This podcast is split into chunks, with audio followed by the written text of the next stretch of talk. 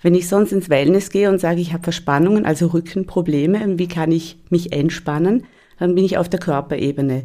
Wenn ich aber sage, ich bin mental angespannt und wie kann ich mich mental entspannen und zwar nachhaltig, so dass es noch anhält, wenn ich wieder nach Hause komme, da brauche ich Mental Wellness dazu. Das heißt, ich brauche eine geistige Ebene dazu, in der ich eben auch etwas für mich tue. Wellness Podcast. Be well and enjoy. Hallo und herzlich willkommen zum Wellness Podcast. Mein Name ist Michael Altewischer und ich bin heute zu Gast im Mental Spa Resort Fritsch am Berg. Meine Gesprächspartnerin Diana Sicher-Fritsch, Coach für Diana. Ich bin die Expertin für leichtes Leben. Das muss man sich auf der Zunge zergehen lassen. Eine Expertin für leichtes Leben. Eine kongeniale Frau mit viel Information und eine Frage vorweg, Diana. Warum Mental Wellness? Das ist eine sehr gute Frage. Und zwar, wenn man sich Wellness anschaut, dann betrachtet man es von außen meistens ganzheitlich. Aber wenn man sich es einmal genauer betrachtet, dann wird meistens nur der Körper und die Emotionen mit einbezogen. Mhm. Und für mich kommt der Verstand oder der Geist meistens zu kurz. Das fand ich sehr, sehr schade. Und wenn man Wellness schon betreibt, dann soll man es eben auch ganzheitlich machen und den Verstand, den Geist mit einbeziehen. Wie bist du zu dem Thema Mental Wellness gekommen? Eigentlich von einer ganz anderen Schiene her, aus der psychosozialen Beratung her. Ich habe äh, schon, äh, bevor wir ein mentales Spa-Hotel eröffnet haben, Coachings gemacht und bin während diesen Coachings auch draufgekommen, dass der Ort, an dem Coachings stattfinden, ganz wichtig ist. Irgendwann einmal haben die Leute angefangen, bei uns im Haus zu wohnen, um bei mir ins Coaching gehen zu können. Und als wir nachher äh, nach einem neuen Hotelkonzept gesucht haben, hat mein Mann irgendwann gesagt, du, mach mal eine Kooperation. Die Leute kommen sowieso schon wegen dem Coaching her. Dann können sie das ja auch gleich in einem Urlaub machen. Du hast einen klugen Mann. Ja. Das kann man hier so unterschreiben, ne? Mhm. Für alle, die da draußen noch nie etwas von Mental Wellness gehört haben, was ist Mental Wellness heute? Also für uns, so wie es wir verstehen, ist es einfach klassisches Wellness, wie gesagt, wo der Körper und die Emotionen doch bereichert werden, den Geist mit einbeziehen zu können. Und zwar geht es natürlich um äh, verschiedene Themen auch, wo man sagt, so, es geht einmal um Wissensvermittlung was tut mir selber gut. Es geht um Psychohygiene, wo ich sage, wie kann ich mit mir selber im Reinen sein? Wie kann ich meine Probleme loslassen? Wenn ich sonst ins Wellness gehe und sage, ich habe Verspannungen, also Rückenprobleme, wie kann ich mich entspannen? Dann bin ich auf der Körperebene. Wenn ich aber sage, ich bin mental angespannt und wie kann ich mich mental entspannen und zwar nachhaltig, so dass es noch anhält, wenn ich wieder nach Hause komme, da brauche ich Mental Wellness dazu. Das heißt, ich brauche eine geistige Ebene dazu, in der ich eben auch etwas für mich tue. Was genau tue ich für mich, wenn ich bei dir bin? Je nachdem, was ich für ein Grundthema oder Grundproblem habe oder Grundanliegen habe. Gibt es da Unterschiede? Oh ja, natürlich ganz große. Es gibt Leute, die kommen und sagen, äh, ich brauche Mental Wellness, ich habe Schlafprobleme, ich kann schon lange nicht mehr gut ein- oder durchschlafen oder beides. Es gibt Leute, die haben einen Tinnitus, der sich bei Stress immer mehr verstärkt. Es gibt Leute, die sagen, ich halte diese Grundanspannung, diesen Druck im Berufsleben oder im Familienleben nicht mehr aus. Es gibt Leute, die sagen, es war jetzt so viel, ich muss Strategien finden, irgendwas in meinem Leben zu ändern. Also da gibt es eine ganz große Bandbreite. Also aus allen Lebensbereichen. Es ist nicht fokussiert auf, da und da tut es mir weh oder da und da habe ich ein Problem mit meinem Partner, meiner Partnerin, sondern es berührt dann tatsächlich alle Ebenen des Seins. Ist das so richtig? Genau, weil der Mensch ist ja immer ganzheitlich zu sehen. Das kommt auch ganz gut bei den Studien raus, dass die Leute gesagt haben, wenn ich mich in irgendeinem Bereich nicht wohlfühle, wenn es mir in einem Bereich nicht gut geht, dann habe ich nicht nur Auswirkungen auf die anderen Bereiche, sondern auch Einflüsse von den anderen Bereichen. Das heißt, wenn ich bei der Arbeit Probleme habe, beeinflusst es mein Privatleben. Allerdings kann es auch sein, dass ich die Probleme vom Privatleben mit in die Arbeit hineingebracht habe. Wir sind ganzheitliche Wesen, das lässt sich voneinander gar nicht trennen. Mhm. Deswegen ist es immer ganzheitlich auch zu sehen vom Ansatz her. Wie alt bin ich, wenn ich zu dir komme? Erstaunlich jung. Äh, ich weiß noch, wo wir angefangen haben, vor sieben Jahren, haben wir uns gedacht, Die Zielgruppe für Mental Wellness wird irgendwo zwischen 50, 60 sein. Hätte ich jetzt auch erwartet, ja. Und hat schon lange einen großen Druck im Berufsleben, vielleicht auch im Familienleben, ist vielleicht schon ein bisschen ausgepowert über eine lange Zeitspanne, sich anstrengen müssen. Und inzwischen kommen sehr viele junge Leute, die auch wirklich so Mitte, Ende 20 sind und sagen, ich habe noch ein langes Leben vor mir. Wer weiß, wann oder ob meine Rente beginnen wird. Und ich will nicht bis zur Rente warten, bis ich meine Freiheit spüre, bis ich das Gefühl habe, ich kann endlich so leben, wie ich möchte, selbstbestimmt bin, sondern die möchten es dann natürlich parallel haben. Sie möchten sagen, ich kann meine Arbeit mit meinem Leben verbinden. Und dieses Thema Work-Life-Balance heißt dann meistens für die Le jungen Leute nicht, ich trenne unbedingt Arbeit und Freizeit, ja. sondern wie kann ich beides nebeneinander oder miteinander stattfinden lassen? Wie kann ich gut leben, auch von Montag bis Freitag? Das, was uns das Radio oft suggeriert, so endlich ist Freitagnachmittag, endlich beginnt mein Leben, das wollen die Leute nicht mehr. Die Leute wollen auch von Montag bis Freitag leben. Ja, der eine oder andere hat schon mal was von Homeoffice gehört. Der eine oder andere hat auch schon gespürt, was Homeoffice bedeutet, nämlich eigentlich 24 Stunden am Arbeitsplatz. Wirkt sich das auch bei euch oder bei dir in den Gesprächen aus? Ziemlich gravierend sogar, weil die Leute ihr Leben neu organisieren müssen. Und das ist eine Veränderung, die klassisch bei den Lebensberatern angesiedelt ist. Wie kann ich mein Leben so anpassen, dass die Bedingungen mir gut tun? Das heißt, ich muss lernen, auf einmal abzuschalten. Ich muss lernen, dass ich nicht immer erreichbar bin. Früher habe ich das im Betrieb nur ganz gut können. Irgendwann geht man aus dem Betrieb raus, hat vielleicht noch das Handy an, aber ist dann daheim. Das, was momentan stattfindet, ist ja sowas wie eine Nestbeschmutzung, wo man so wie in, in ja, früheren Zeiten Aktenstapel mit heimnimmt, nur halt jetzt in Form von einem Laptop und die auch dauerhaft daheim bunkert. Das hat man früher nicht gemacht. Und das ist schon ganz neu, dass man sich das neu einteilen muss, dass man sagt, wo ist der Raum und die Zeit daheim, die ich verbringe, um zu arbeiten. Wenn ich jetzt natürlich zwei Partner habe, die beide Homeoffice haben und dann auch noch kleine Kinder vielleicht herum sind, die dann laut sind, wie organisiere ich das alles neu? Wie weit lasse ich die Arbeit in mein Wohnzimmer oder vielleicht sogar in mein Schlafzimmer, weil ich mich aufteilen muss, weil ich die Räumlichkeiten nicht zur Verfügung habe? Wie kann ich das zeitlich einteilen? Und das sind viele Fragen, die natürlich jetzt auch in den Coachings stattfinden. Du sprichst da gerade ein großes Wort gelassen aus. Ich muss mich organisieren, ob ich im Schlafzimmer, in der Küche oder im Esszimmer, wenn ich diese Anzahl der Räume überhaupt habe, meine Arbeit verrichte. Was sind das für mentale Tipps, die du deinen Patientinnen, Patienten, sind das Patienten oder sind es Gäste, für mich sind es Gäste, in der psychosozialen Beratung sonst Klienten, aber für mich sind es Gäste. Was gibst du denen für Tipps, wenn sie auf 80 Quadratmetern, das ist ja jetzt nicht besonders klein, ihre 24 Stunden gemeinsam verbringen sollen, müssen? Weil der Arbeitgeber sagt, alles Böse drumherum, ihr müsst im Homeoffice arbeiten. Na, auf die Psyche wirkt es so, wenn ich zum Beispiel Arbeit mit ins Schlafzimmer nehme, das ist ja das Innerste, das ist im Prinzip das Heiligste von den Menschen. Man sagt ja auch früher, ich habe mich in meine Gemächer zurückgezogen. Das heißt, denen fehlt natürlich dann der Rückzugsort. Es gibt keinen privaten Ort mehr in der Wohnung selber, sobald ich das zum Beispiel ins Schlafzimmer oder was weiß ich, sogar ins Badezimmer mitnehme. Und auch dort ist es so Gang, Küche, Wohnzimmer, Schlafzimmer. Es geht immer noch weiterhin in einem privaten Bereich.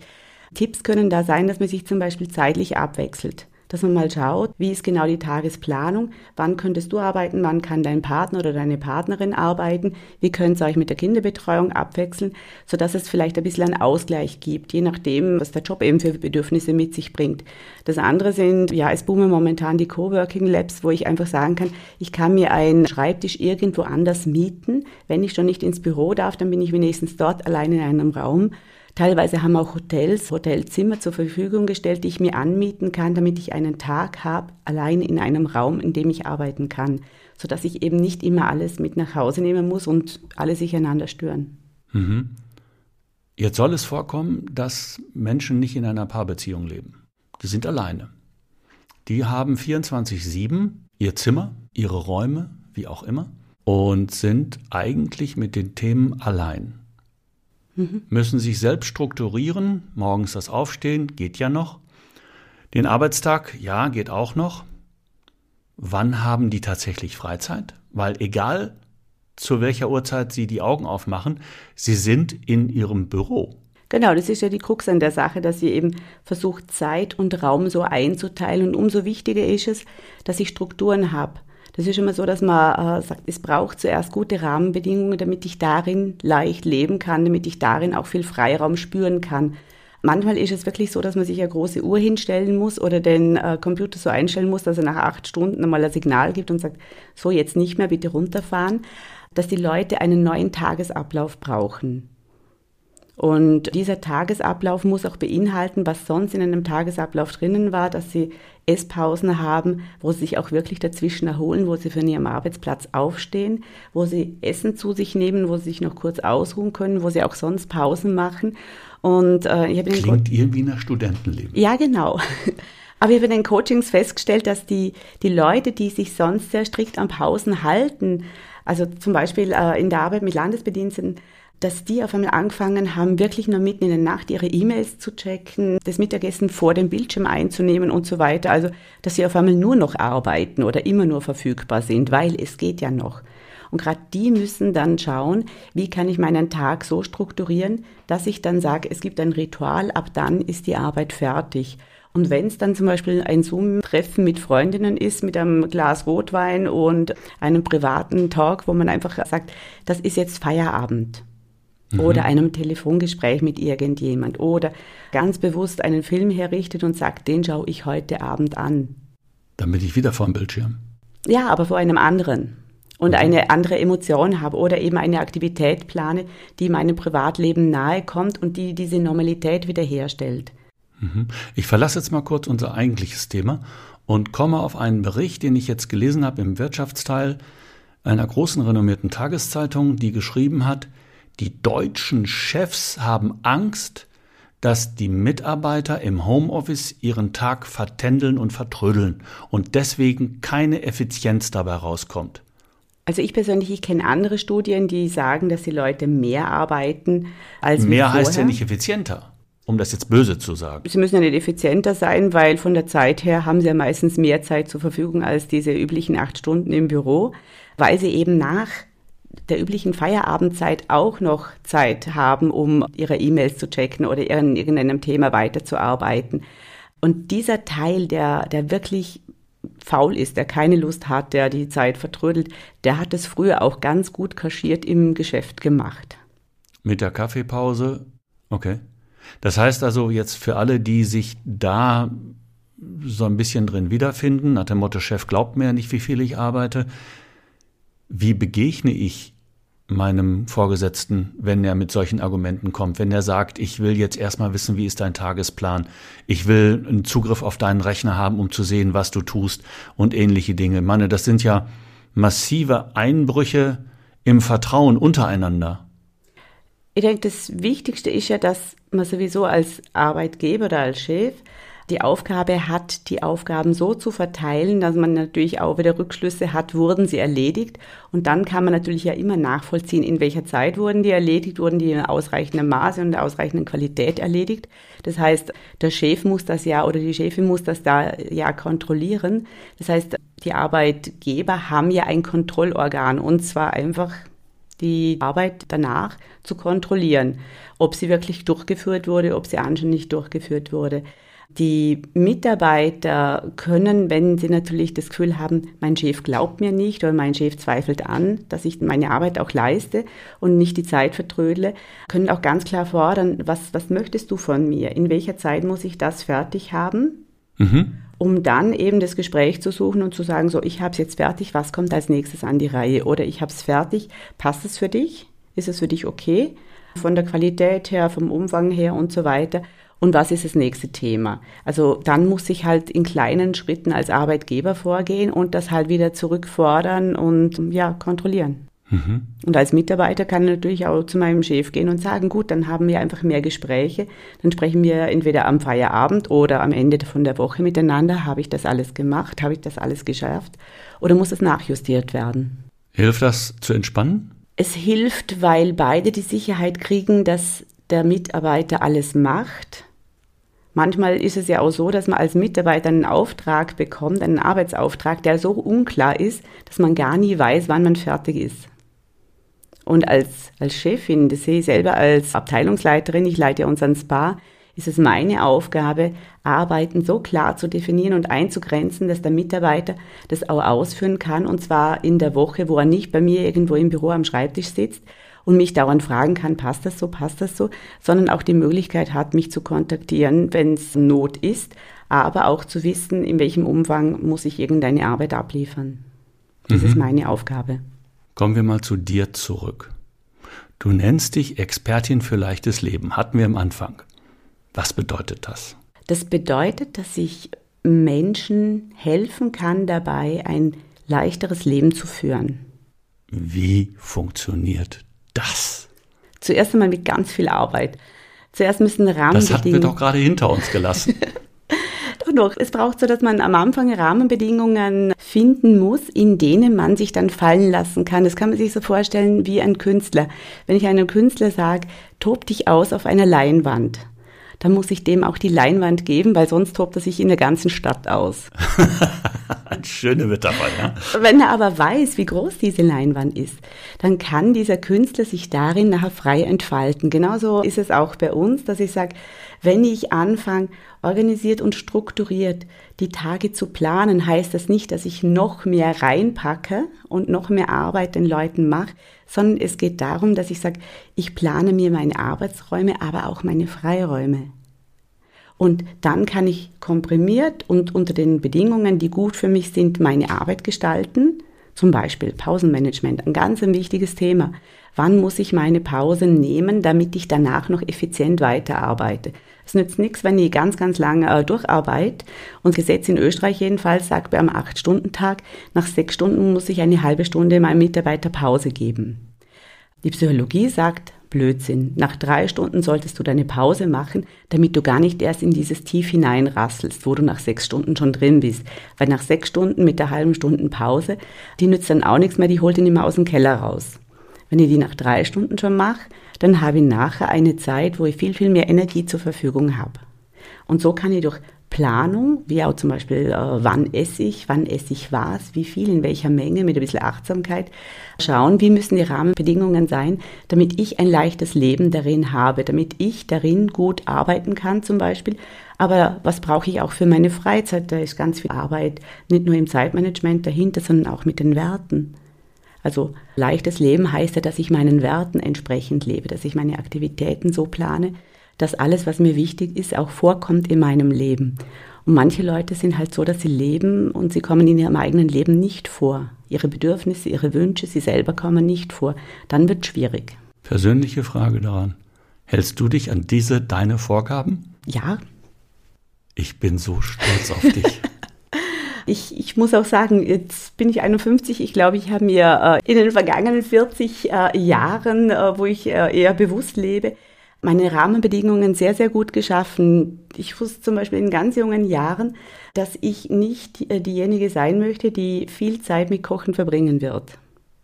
Ich mag das nicht. Ich habe einen Arbeitsplatz, an dem ich dreimal am Tag mit Essen versorgt wäre. Ist doch herrlich. Du hast den richtigen Mann, sag's einfach.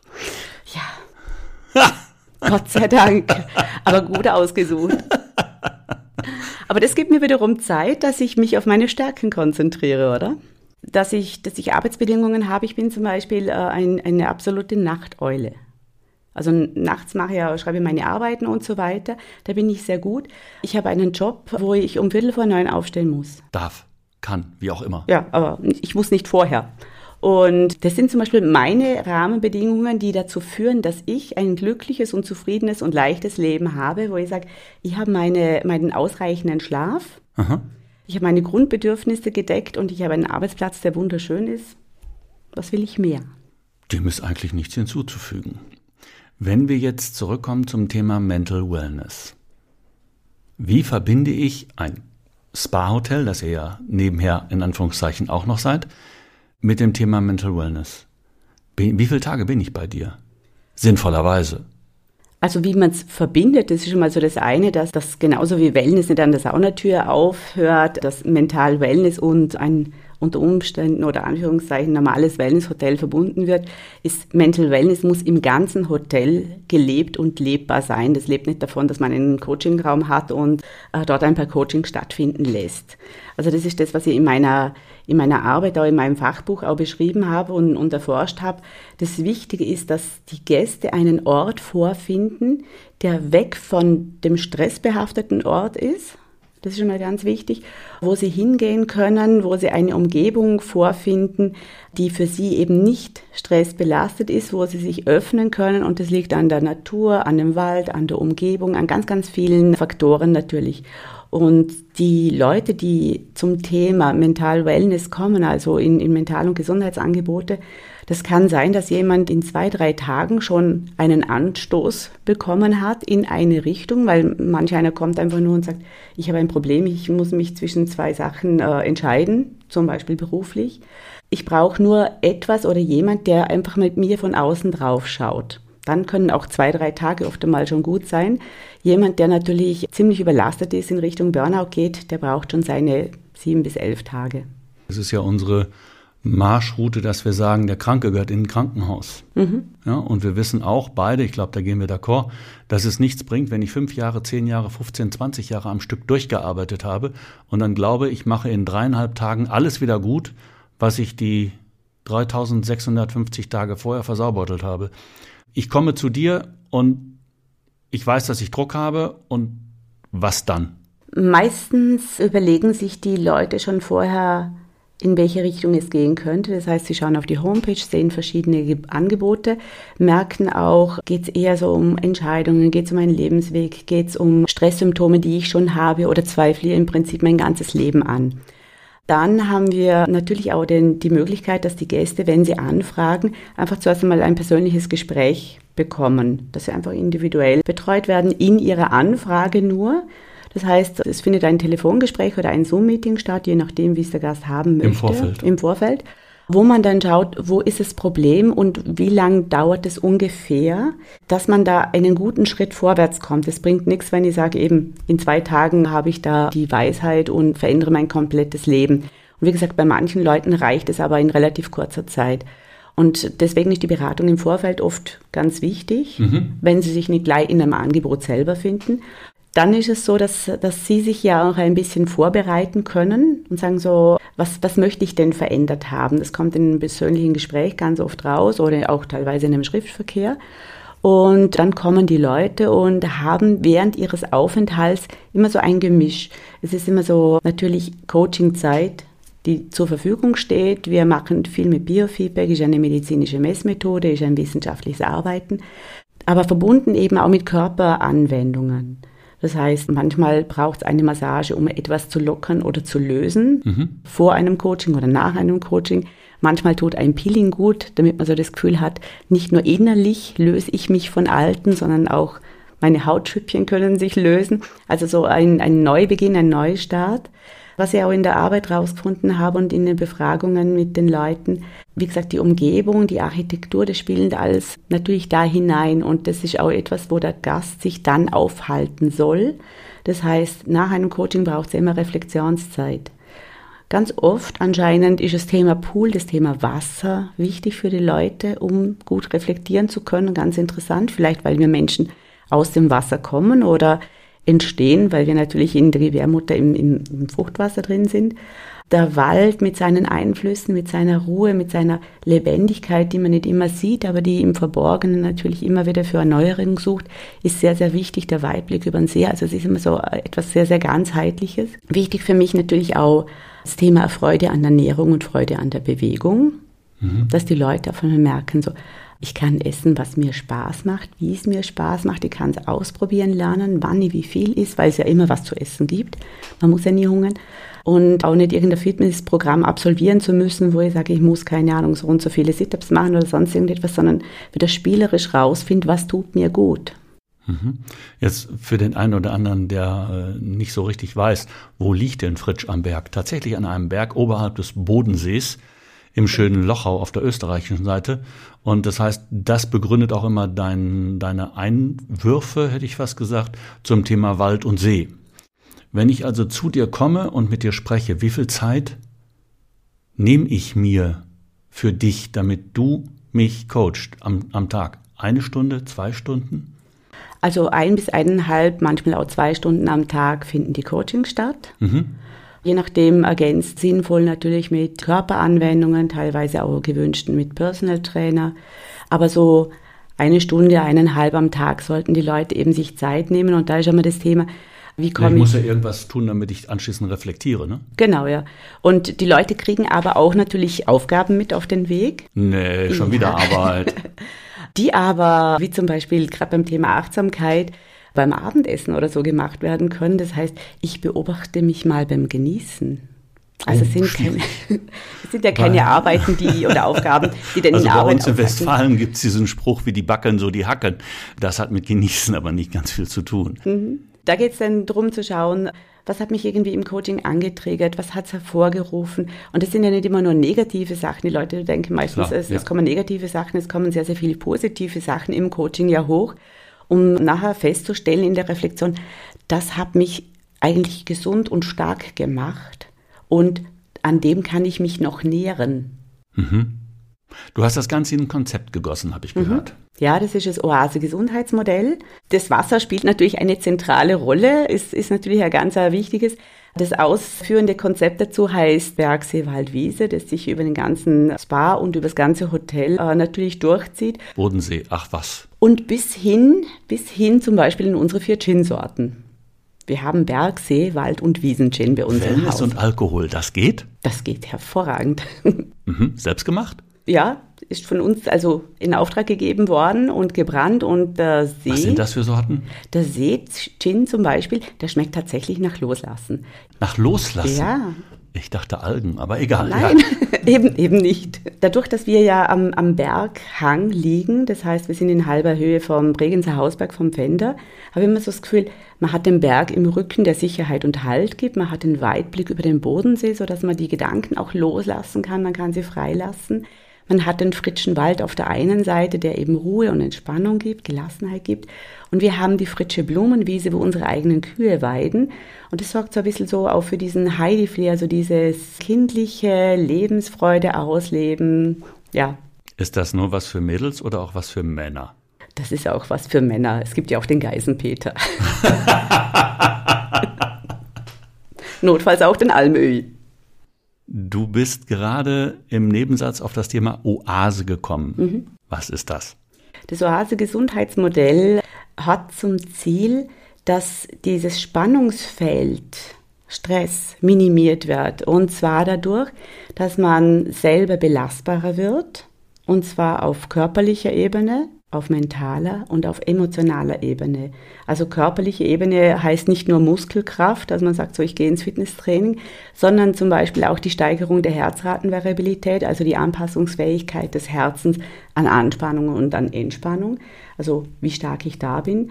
Mental auch, wie gut ich mich abgrenzen kann, aber auch, wie ich für meine Bedürfnisse einstehen kann oder auch emotional. Manchmal muss man emotional auch irgendetwas verkraften, loslassen. Gerade in Zeiten jetzt mit Corona, Covid ist es immer wieder Thema, dass Menschen schlimme Situationen durchmachen haben müssen. Es kommt natürlich sonst auch vor, jetzt ein bisschen gehäufter.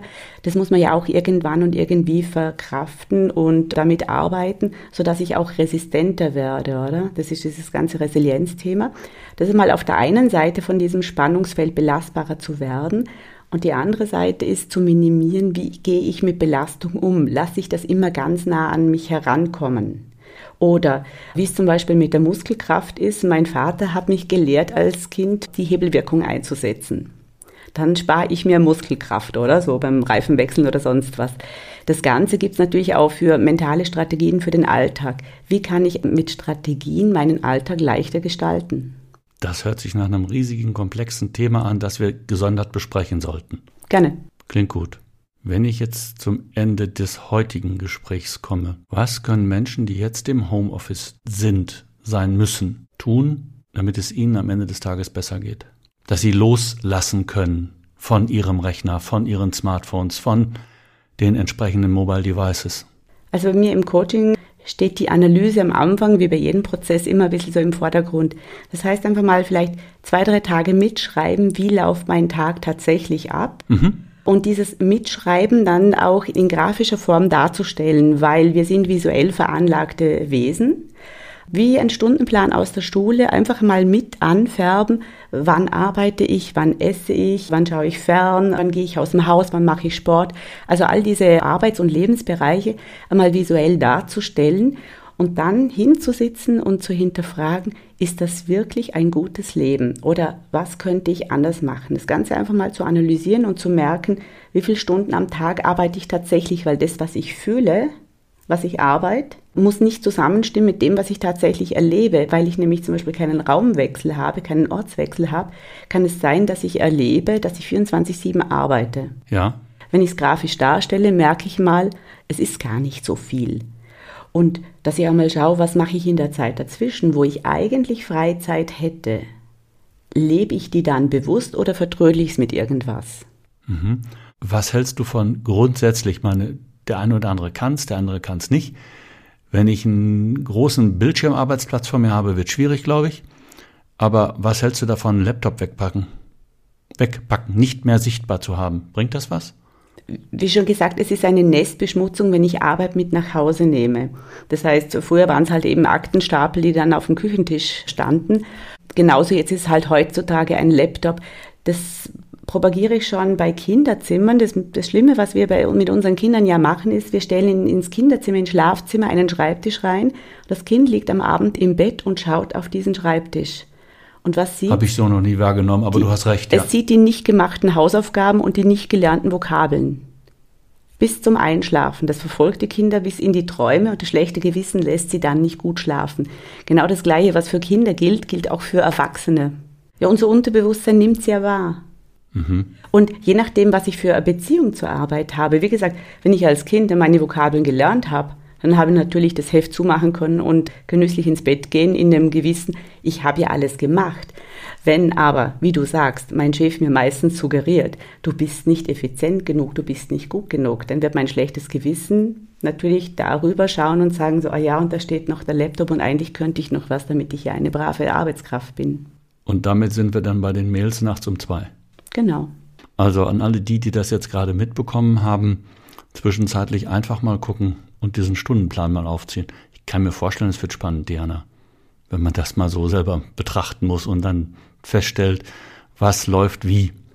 Ja, vor allem, äh, was ich immer wieder feststelle in den Coachings, ist, dass die Leute oft sehr erschreckt sind, dass es bei manchen äh, Beziehungen gar keine Paarzeit mehr gibt. Kann ich mir vorstellen, ja. Keine bewusste, bewusste Familienzeit mit Kindern zum Beispiel und schon gar nicht bewusste Ich-Zeit. Und wenn ich in meinem Leben nicht vorkomme, dann ist es ja eigentlich gar nicht mein Leben. Gut, damit sind wir jetzt wieder bei sehr, sehr standardisierten Begriffen wie Me-Time und Quality-Time. Liebe Diana, ich bedanke mich ganz herzlich für das ausgesprochen informative Gespräch und bis zum nächsten Mal. Hier beim Wellness Podcast der Wellness Hotels und Resorts. Dieses Mal aus dem wunderschönen Haus Fritsch am Berg am Bodensee. Tschüss, Diana. Vielen Dank. Tschüss.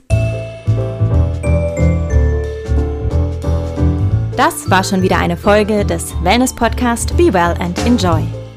Wenn es Ihnen gefallen hat, freuen wir uns über eine positive Bewertung. Abonnieren Sie doch einfach unseren Podcast und verpassen Sie so keine Folge mehr.